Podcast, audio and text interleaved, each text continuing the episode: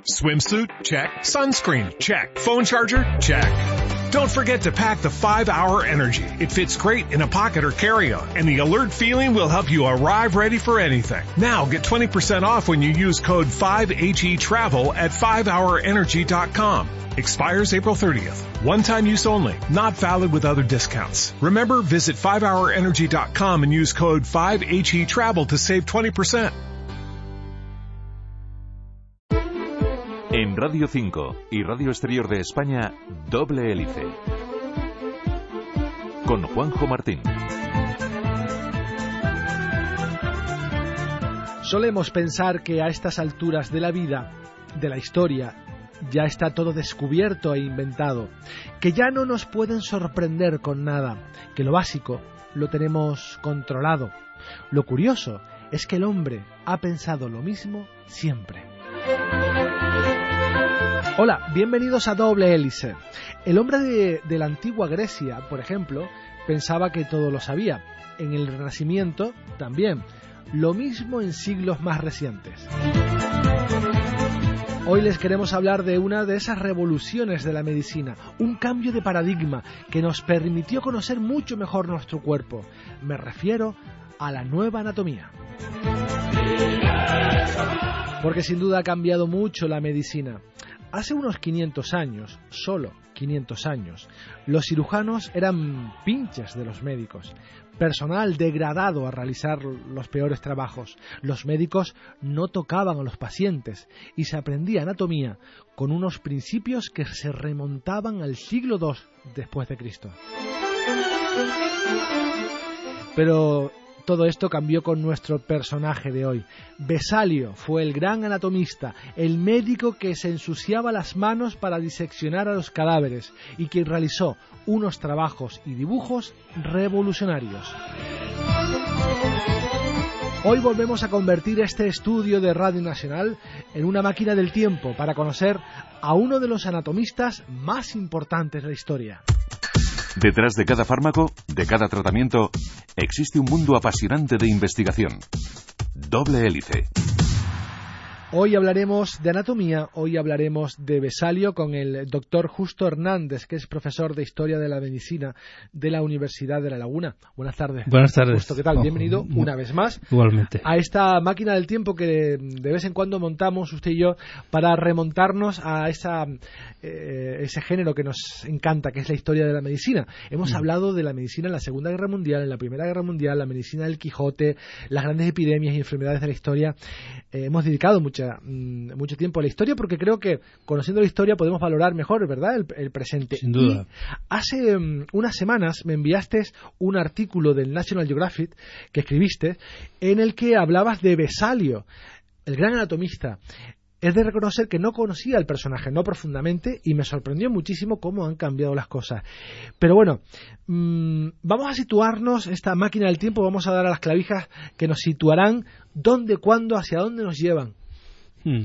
Bueno, eh, estamos en un momento eh, muy importante de la historia, ¿no? Que es el Renacimiento, que es una especie de mm, la edad del pavo, ¿no? Desde la historia, este, el, hombre eh, se da cuenta de su lugar en, el cosmos, un lugar relativamente mm, céntrico y en el cual mm, pues ya siente la necesidad pues de, de observar las cosas, de mirar las cosas eh, de una forma mm, un poquito distinta de la Edad Media, con más optimismo, ¿no? Con una visión más eh, de la naturaleza, pues más optimista, más más alegre, diríamos. Y entonces, mm, bueno, pues pues se encuentra con que eh, puede mm, empezar a estudiar el, a sí mismo, el hombre, el hombre, es decir, el hombre en cuanto a imagen de Dios es la mejor forma de llegar a Dios, ¿no? Es decir, y entonces, eh, contra lo que se ha dicho, mm, pues de que estaban prohibidas las disecciones,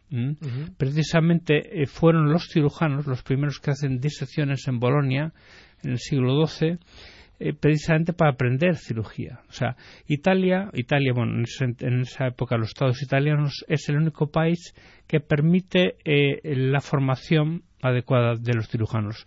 Y a partir de ahí ya eh, pasa a, todas las universidades el hecho de que haya todos los años varias disecciones. Sí, hagamos, si te parece, una aproximación histórica a, nuestra persona. A ver, un poco que nos presentes. ¿Cuándo nace? ¿Dónde nace? ¿Qué, entorno? ¿Qué familia tenía? Sí. Bueno, es, él, es eh, flamenco. Eso, en, ese momento es una suerte. Eh, Flandes es muy rica y además pertenece eh, al rey de España, eh, o sea, no a España, sino a su rey, que, diferente. Sí, y entonces, eh, además, procede de una familia que todos han sido servidores de los reyes del momento. En ese momento, el padre de Besalio es boticario del emperador. Mm, también Besalio será cirujano del emperador. no era médico el padre, curioso porque venía de una. Era boticario. Ahí hay una pequeña mancha eh, que es su. Eh, bueno, la vida es así en, esa época, ¿no? Es decir, que eh, tenía era, era, era hijo legítimo. Entonces, eso ya no le permitía llegar a médico. En fin, la vida es triste, ¿no? Es verdad que gracias a Besalio después Carlos V legitimó eh, a su padre. Eh, pero es una familia burguesa de gran tradición y, eh, y Besalio enseguida se, se inclina por la bueno cosa que que no era tampoco muy muy normal en ese momento, ¿no? Pero se inclina por la por la observación de la naturaleza. Y entonces pues empieza a estudiar medicina en en la gran universidad Lovaina y después va a París, que es donde le marca París, porque París tiene una anatomía eh, muy eh, nueva, entre comillas. ¿eh? Sin irnos de la infancia justo, ahora los niños juegan en parques, en jardines, pero parece ser que junto a su casa había una colina donde colgaban a los reos y se distraía o se entretenía mirando a esos cuerpos colgados de las cuerdas, incluso cómo se iban cómo se iba pudriendo esa carne y convirtiéndose en huesos, ¿no? Sí, el, en ese sentido, claro, es que era la, el modo de actuar de la época, es decir, los ejecutados se dejaban para escarmiento pues eh, muchos días, incluso hasta que hasta que bueno las aves carroñeras eh, venían ¿no? entonces eso se ve que él, bueno lo veía a veces se quedaba con de, hecho hay un se conserva un esqueleto no que, que es un ejecutado todavía eh, de, la época de Besalio que, lo tenía él, ¿no? Y después también, eh, ya cuando se hace un poco más mayor, va a robar piezas también al cementerio. O sea que mm, es una. Después eso lo harán muchos médicos, ¿eh? también. decir, que no sé si recordarás el cuento de Stevenson, Los ladrones de cadáveres, si es esa idea. Tampoco es que. Pero bueno, pero es, es un poquito el comienzo. se da cuenta además del valor, eso sí que lo tiene yo creo que más que un anatomista ideal, ¿eh? es, mm, es, sobre todo un disector, o sea, que, que corta las cosas del cadáver perfectas y sobre todo un gran pedagogo, o sea, fascina a los alumnos. Mm.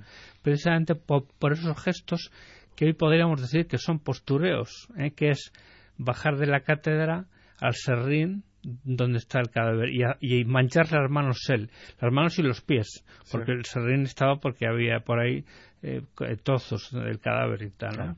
La cátedra que era un sillón donde daba la clase sentado el, el profesor, el catedrático. el catedrático no se, se levantaba nada, nunca. nada, con guantes, entonces tenía el libro de Galeno, señalaba una lección de Galeno, entonces había un mostrator con un puntero que señalaba al cadáver y al lado del cadáver había un cirujano que preparaba esa zona. ¿no? corte. Has nombrado a Galeno, otro gran anatomista, pero nos tenemos que remontar muchísimo para eh, encontrar su origen. Eh, ¿Cuál, ¿Qué diferencia había entre la anatomía de Galeno y la de nuestro personaje?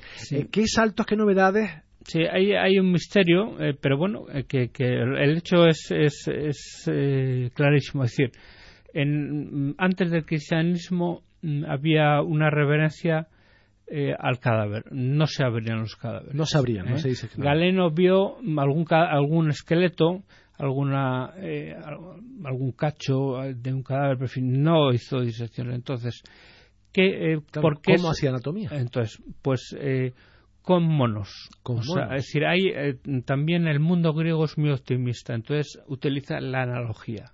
¿Mm? Vale. Yo voy a utilizar utilizar el, mamaco, el, el, macaco sinus, es un mono bastante pequeñito que muerde bastante, y entonces eso lo aplicaba al hombre. Eh, y después también él sí había recibido, hubo un periodo muy corto, eh, eh, un poco anterior, donde se hacen disecciones humanas. Es, es, un periodo en Alejandría que no se sabe por qué, es decir, incluso de prisioneros, o sea, vivisecciones. Eso le llega también a, Galeno. O sea, entonces, ¿qué, qué hace Galeno? pues Galeno mm, aplica al hombre lo que ve en los animales más próximos al hombre. Pero la anatomía de un animal no es la anatomía de un ser humano, por lo cual entiendo que se tienen que haber transmitido un montón de errores. Efectivamente, Besalio, mm, o sea, Besalio es el que se da cuenta de que Galeno no abrió cadáveres. ¿eh? Dijo, este no. no. Ahora, lo, que, lo que no está bien enfocado es decir que que Besalio es antigalenista. La idea de Besalio es hacer lo que hizo mm, Galeno, pero con cadáveres humanos. O sea, porque Galeno, aunque fueran monos, los sabría él personalmente. O sea, mm, Besalio defiende la unidad de la medicina. El médico tiene las manos, eh, que es lo más noble, por eso está la bioprestación, para hacer los medicamentos, para hacer cirugía, para palpar al enfermo. Eso es nuevo. Justo, mm, evidentemente yo nunca he asistido a una clase de anatomía humana. Mm. Y me gustaría que nos contaras cómo es ahora para ver la diferencia de cómo era, cómo era antes. Eh, ¿Qué pasa ahora y, qué, pasó con, nuestro personaje? Sí, bueno, eh, realmente eh, ya ahora mismo seguimos teniendo cadáveres y, hombre, realmente eh, te diré, si soy sincero, mm, que, que, no ha cambiado mucho. ¿No ha cambiado mucho? O sea, no, no, no es que haya una teatro, ¿no? Ya son salas pero el cadáver se sigue abriendo eh, las partes fundamentales del mismo modo. pero, pero no está el catedrático, el cirujano, el... ya nada, no está, está eh, pues un, un, profesor normal enseñando a los alumnos, sí. O sea, eso es una, un mérito, aunque hay siempre hay alguien primero que lo hace, pero eh, Besalio lo extiende. O sea, Besalio es un gran actor, en ese sentido es un gran seductor, es decir, de hecho, por ejemplo, es un tramposillo. ¿eh? ¿Ah, sí? Sí. Eh, si, te fijas, hay un grabado en que mete unos músculos de perro cierto, en el cadáver. Entonces, eso es el típico tramposillo. O sea que, o, por lo, o bien porque el cadáver se había eh, alterado por la horca o por lo que sea, pone ahí unos músculos de perro sin decir nada y eso eso y eso ha, pasado muchos años ¿eh? me ha llamado mucho la atención eh, cómo era la profesión médica en esa época. Él también lo era. Pero los médicos no se ensuciaban las manos no tocaban los cadáveres no tocaban los pacientes y tenían pues a los pinches que eran los cirujanos. Cómo ha cambiado la cosa no eh, era había una categoría. Sí. Bueno de todas formas eso sigue siendo así mm, sustancialmente a ver qué van a decir los cirujanos. No, ¿eh? pero no, los cirujanos sí se manchan las manos. Pero los médicos, los internistas no. O sea, siguen diciendo a la enfermera, póngale por favor eh, una inyección de urbasón. ¿eh? Póngale el gotero tal, póngale cual. ¿eh? Eso sigue. O sea, el distintivo de los médicos son los guantes los guantes antiguos de vestir. Sí, pero me refiero también que los cirujanos estaban como un peldaño por debajo de los médicos. O más. o más, o más. Eso es porque es una historia, es una historia la, pero se podría decir eh, eh, juego de manos, juego de villanos. O sea, el que emplea las manos eh, pues son trabajos serviles. Entonces estaba muy mal visto siempre. es decir, que los agricultores siempre en, en, Roma después incluso en el cristianismo también. Bueno se ha cambiado quizás no hace mucho no no hace mucho no hace mucho. Que ahora un poco también ha dado la vuelta. Hay, algunos cirujanos que son la élite de la medicina. Ahí está ese, es el gran ese es el gran es decir que que eso en el fondo es cumplir el sueño de Besalio que el médico con las manos cura. Hablabas de la Edad Media y hay un pensamiento, reconocimiento general creencia general de que en la Edad Media, por ejemplo, no se diseccionaban o hasta ese momento no se, tocaba un cadáver. ¿Eso era estrictamente así? No. Eh, yo no sé, o sea, es posible, no, sé cómo se ha extendido. Es posible que se haya extendido por, por la ilustración, ¿no? En la época de la ilustración, que quiere romper mitos, pero a veces eh, estropea, ¿no? Es decir, vamos a ver, mm, eh, vamos a ver, es verdad que Besalio eh, roba cadáveres, o sea, no le satisfacen los que hay. Entonces, eh, de acuerdo. Eh, pero en la Edad Media todo, o sea, hay periódicamente eh, anatomías, o sea, disecciones públicas. Igual son pocas, una o dos al año, pero son, son clases de anatomía y va todo el mundo, porque era una cosa social, es igual que has visto en los grabados. Va todo el mundo, efectivamente, con toda la parafernalia del catedrático arriba y tal, pero, mm, pero sí va la gente, porque eh, se permitían los cadáveres de los ejecutados. Incluso se llegaba a negociar eh, mm, eh, que los cadáveres, dependiendo de la hora, cuando era mejor que fueran ahorcados para aprovecharse enseguida. Claro, no había refrigeración ni formol. Pero sí creo que es importante que la gente se quite de la cabeza eso. Yo no sé. A, mí también me, me, lo dijeron, pero no, no es cierto de verdad porque además con el arte también se hace igual Leonardo. Claro. ¿eh? Quizás porque la Edad Media no fue tan oscura como pensamos que fue, que tuvo, tuvo sus luces sin duda.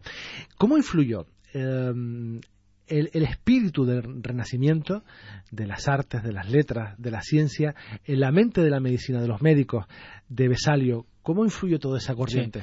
No, ahí efectivamente el mérito de Besalio es que es un gran seductor. ¿no? Es decir, hace un libro que, eh, que es un libro que tiene unas imágenes que son de la escuela de Tiziano, que, mm, que, es que no lees el libro, ves las imágenes. O sea, eh, la paradoja es que hace un libro eh, impresionante de anatomía, pero nadie lee la anatomía, porque además está en un latín farragoso. Se queda prendado de, las, imágenes, Ve las imágenes. Entonces, ¿por qué? Porque poco antes se ha descubierto la perspectiva en Italia. ¿eh? Si recuerdas los cuadros de, la Anunciación de Frangélico, ves ya las tres dimensiones. La, última cena de, Leonardo, tres dimensiones. Las hilanderas, aunque es más tarde de Velázquez, eso es nuevo. Entonces, no es ya un es como egipcio. El 3D, ¿no? El 3D. No es pintar un egipcio. Claro. Entonces eso le da movimiento a la imagen. Entonces eso fascina a la gente. ¿Eh? y, eso es el, fundamento. Y además pone, para darle más realidad, paisajes de la zona, porque como él está en Padua, Padua es la Universidad de la República de Venecia, paisajes cercanos de Padua. ¿eh? Qué curioso. Si me permite, justo vamos a dar paso ahora a nuestro habitual reportaje. Ya estamos sobrevolando el Ecuador del doble hélice de hoy. Y hoy además les queremos hablar de un estudio que encuentra una preocupante relación entre la contaminación atmosférica de los coches, de la industria, y la salud de los más pequeños.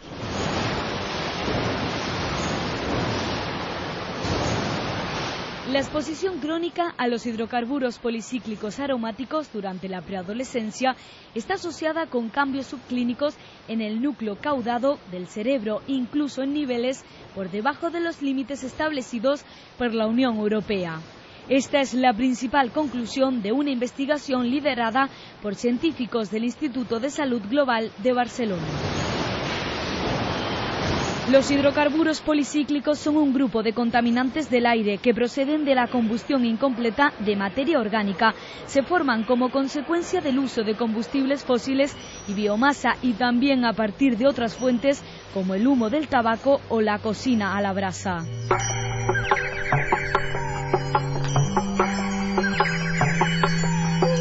En ciudades como Barcelona, donde se realizó el estudio, la fuente predominante de la emisión es el tráfico.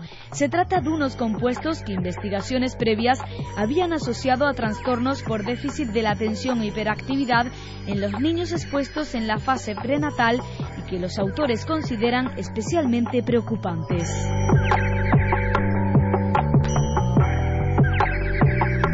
El estudio midió los niveles de contaminación de 39 escuelas de Barcelona y tomó imágenes por resonancia magnética de 242 niños y niñas de entre 8 y 12 años que también realizaron test para la evaluación de posibles síntomas de este trastorno.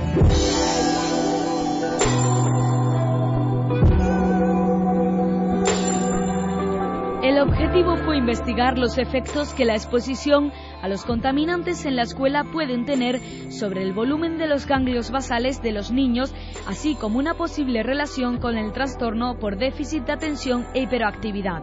Investigaciones anteriores habían observado de manera consistente que en niños y niñas con dicho trastorno la estructura cerebral presentaba un volumen reducido. Los resultados indican que la exposición a estos contaminantes y en particular al benzopireno está asociada con una reducción del volumen del núcleo caudado, uno de los componentes de los ganglios basales. Dada la implicación del núcleo caudado en los muchos procesos cognitivos y de comportamiento cruciales a la reducción de su volumen resulta preocupante para el neurodesarrollo infantil. Los investigadores destacan que estos resultados se suman a la abundante evidencia científica que subraya la necesidad urgente de reducir la contaminación atmosférica, en particular la procedente del tráfico, y sugieren la conveniencia de revaluar los máximos anuales que establece la normativa europea.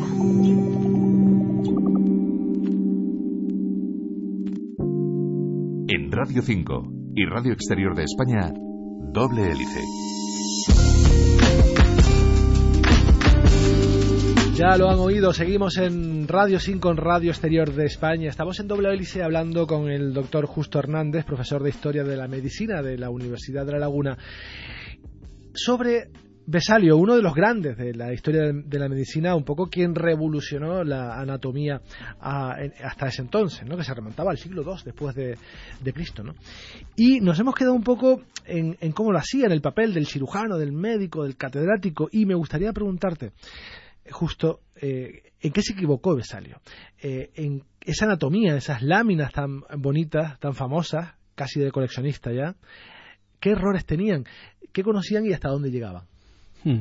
Bueno, vamos a ver, eh, el, mm, casi toda la, la, anatomía grande la, la, descubre. O sea, eso, todo se, se, puede equivocar en algún detalle y ya cosas muy. Son, son detalles mínimos. ¿eh? El problema es que, claro, no saben para qué sirve, eso está claro. Sí saben que el cerebro es el origen de la motilidad, por ejemplo, ¿no? Y la médula. Eso, o sea, eh, eh, y poco más porque todavía no saben eh, que, la sangre circula, por ejemplo. ¿no? claro. Y trabajan con cadáveres, con lo cual ve toda la maquinaria parada. Parada, exacto. Entonces, es decir, mm, hay una desconexión. En ese sentido, hay una desconexión entre la forma de las cosas, la forma y, la función. La función la ven ellos de otra forma como es realmente, ¿no? Entonces, pues sí, o sea, el hígado no, no saben para qué sirve, claro. Eh, si ahí siguen a Galeno, o sea, todo el esquema de Galeno, pues eh, eso, las digestiones, la primera digestión, pues eh, que es que se convierte el, el alimento en kilo, después el, el, kilo se convierte en sangre, después la sangre en carne, sería, o sea, son digestiones, o sea, es una, son transformaciones, no es que la sangre que circule eso tardará muchos años, ¿no? Eh, entonces, yo creo que en cuanto a la forma, eh, hace ya la primera, eh, por decirlo así, los grandes descubrimientos geográficos sustanciales, pero le queda todavía bastante. Por ejemplo, el siglo, el siglo XVII será grandísimo en anatomía, o sea, cosas ya pequeñas glándulas, eh, los linfáticos, siempre cosas ya de detalle. Eh. Pero sí se puede decir que el grueso ya lo tiene perfectamente eh, Besalio. órganos, huesos, músculos.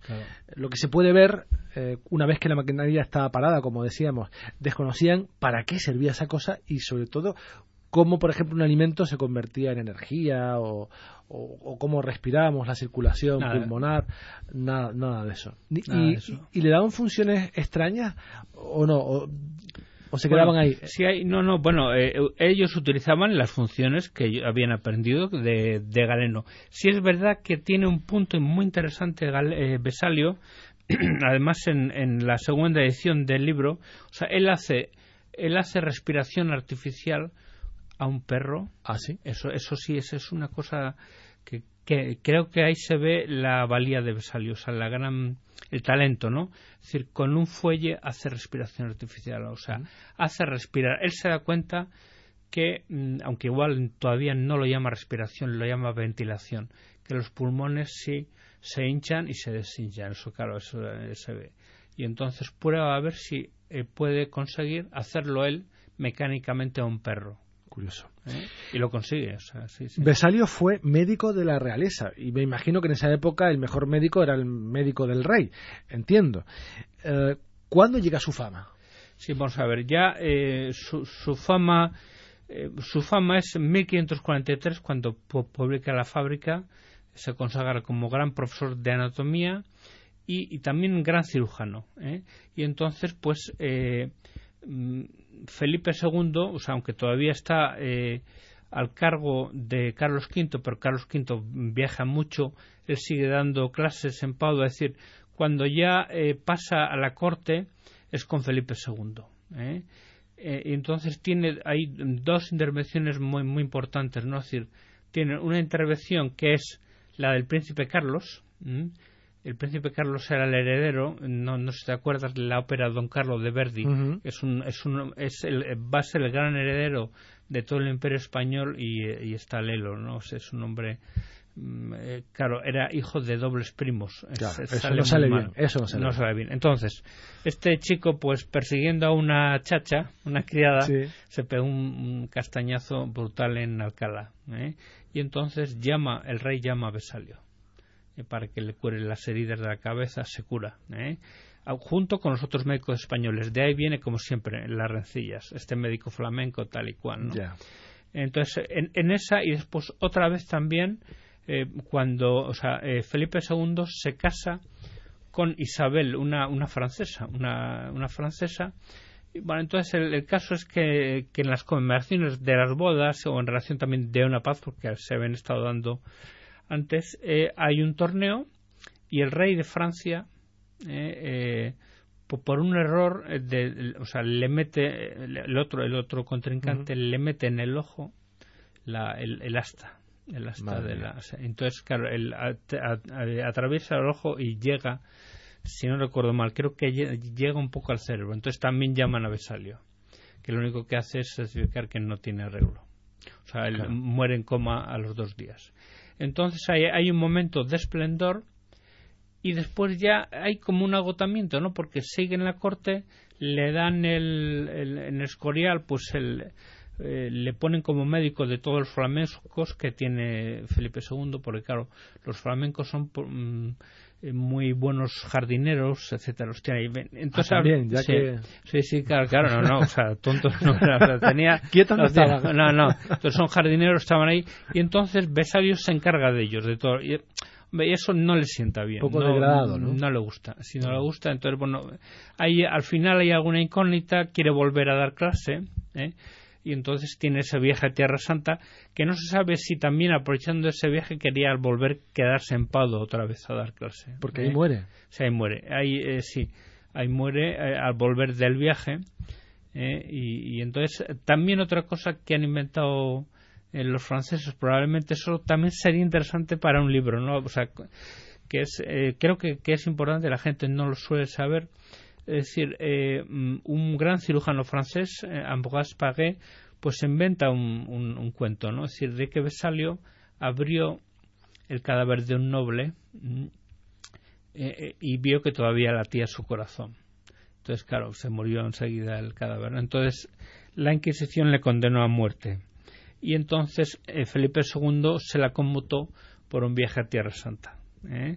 Entonces es falso, es falso porque además la, la Inquisición ahí no tiene, es No, es un- sería un asesinato, aunque no sería porque no hizo nada malo, o sea, no, no sabía. Bueno, el caso es que eh, bueno, eso se ha, se ha corrido y sigue por ahí en alguna enciclopedia, ¿no? Y es, es Pero no nada, nada. Pues Justo Hernández, profesor de Historia de la Medicina de la Universidad de La Laguna, como siempre ha sido un placer acercarnos con esta máquina del tiempo a ese, esos primeros años del Renacimiento para conocer a Besalio, el padre de la gran anatomía. ¿Cuánto ha cambiado las cosas o, o no tanto?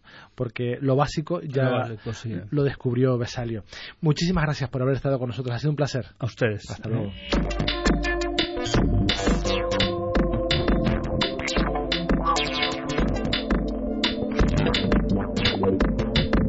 Y hablando de anatomía, llegamos al final de este programa que, como saben, pretende bucear entre laboratorios y centros de investigación. También hoy, máquinas del tiempo, para mostrarles qué hay detrás de cada fármaco, de cada tratamiento.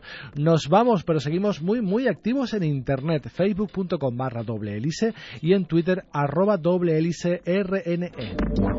También puedes descargar todos nuestros audios en iVoox. En la recesión técnica tuvimos a Curro Ramos en la dirección a quien les habla, Juanjo Martín. Hasta la próxima semana.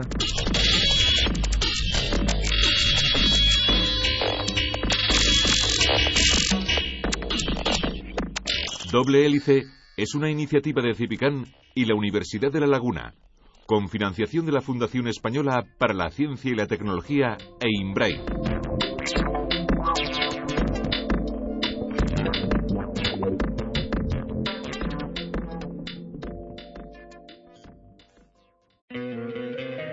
Te encantaría tener 100 dólares extra en tu bolsillo? Haz que un experto bilingüe de TurboTax declare tus impuestos para el 31 de marzo y obtén 100 dólares de vuelta al instante. Porque no importa cuáles hayan sido tus logros del año pasado, TurboTax hace que cuenten. Obtén 100 dólares de vuelta y tus impuestos con 100% de precisión. Solo con Intuit TurboTax. Debes declarar para el 31 de marzo. Crédito solo aplicable al costo de la presentación federal con TurboTax Full Service. Oferta sujeta a cambios o cancelación en cualquier momento.